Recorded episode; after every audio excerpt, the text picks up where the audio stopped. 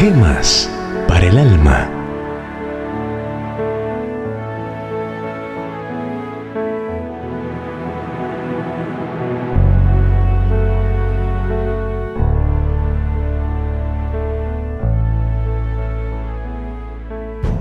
Sofía la millonaria.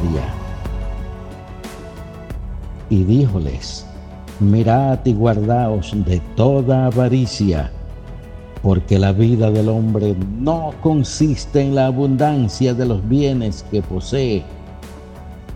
Lucas 12, 15. Acabamos de leer el artículo Confesiones de Sofía Loren en la revista Bohemia Libre. Sofía Loren es millonaria. Por su participación en la filmación de La caída del imperio romano, recibió un millón de dólares. Posee un chalet en Suiza y ya está amueblado otro cerca de Roma, el cual será también su casa. Una fastuosa residencia con un parque enorme, flores, árboles y hasta un pequeño lago.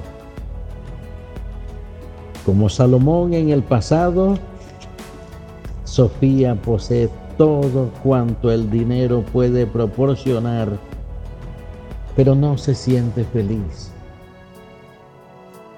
Según ella confiesa, primero, no puede borrar su pasado ni su herencia. Todo el mundo sabe, dice ella, que mi padre no vivía en nuestra casa y que tenía otra legítimamente constituida.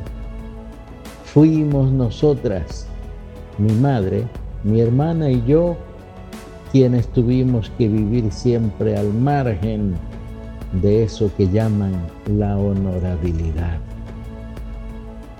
Segundo, Sofía Loren vive con Carlo Ponti desde hace 13 años, pero de acuerdo con las leyes italianas, Ponti está legalmente casado con otra mujer. Sofía confiesa que siempre soñó con una boda con abogados y curas, pero hasta este momento el índice de la sociedad la acusa de vivir con un hombre casado con otra mujer. Tercero, Sofía Loren quiere tener hijos pero hasta este momento se ha malogrado en ella el proceso de la maternidad. Hace poco salió llorando de la clínica de maternidad de Milán. La hija que esperaba ya no vendría a la vida. Cuarto, Sofía confiesa que es celosa y los celos hacen infeliz a cualquiera. Si no fuera por estas cosas, ella se sentiría feliz.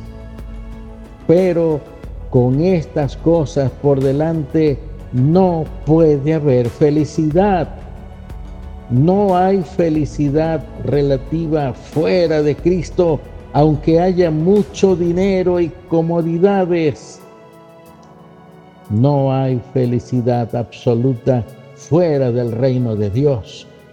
Cristo es el camino de la paz y la fuente de la felicidad. Oremos. Amoroso Dios, qué vacía es la vida sin tu presencia.